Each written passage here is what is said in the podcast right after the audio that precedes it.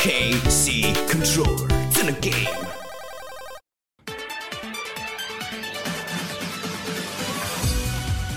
Yeah, es ist jetzt schon ein paar Jahre her, seit wir das letzte Digimon World bekommen haben und Next Order ist jetzt auch kein neuer Entry in die Reihe, aber ich nehme, was ich kriegen kann.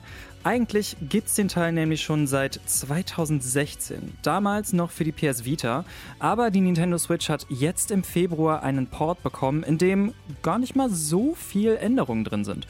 Das Original wurde ziemlich schnell ziemlich schwierig, also gibt es jetzt die Möglichkeit, das Spiel leichter zu stellen.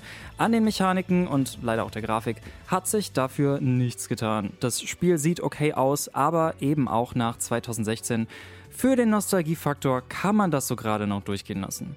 Die Story weicht auch nicht wirklich vom Rest der Digimon-Spiele ab. Ihr spielt als Mensch, der in die digitale Welt gezogen wird. Und in Next Order landet man in dem Dorf Floatien, das von einem Maschinendramon terrorisiert wurde und von dem jetzt nicht mehr allzu viel übrig ist. Deswegen bittet euch Gigimon um Hilfe und ihr bekommt zwei Partner-Digimon zum Trainieren an die Seite gestellt.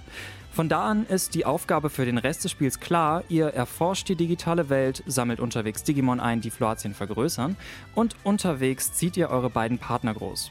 Das Training und die Kämpfe mit euren Digimon sind dabei natürlich das Herzstück von Next Order und das richtet sich mal nicht nach dem üblichen Schema, wie man es zum Beispiel von Pokémon kennt.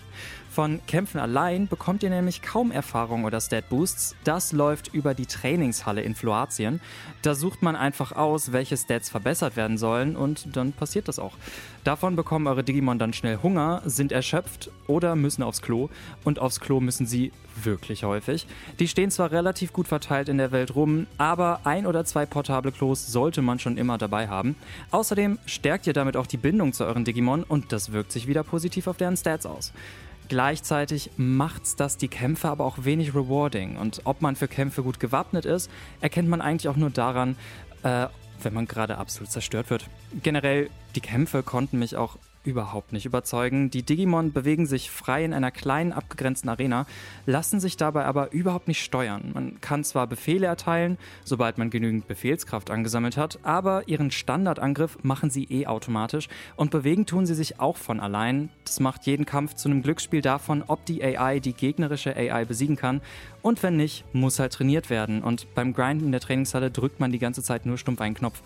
Wenn die Digimon dann auch zu lange nicht digitieren, sterben sie außerdem und man fängt wieder mit einem Ei an.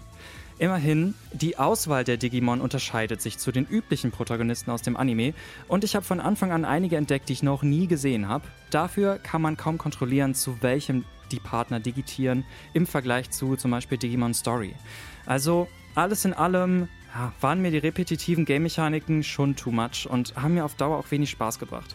Das Erkunden der Zonen ist cool, das Herausfinden, welche Stats für welche Digitation gebraucht werden, motiviert und es gibt super viel Content auch abseits der Main Story, aber gleichzeitig ist das Spiel ein gefühlter unendlicher Grind und dann hoffen, dass der Grind gereicht hat, sonst muss man nochmal ran.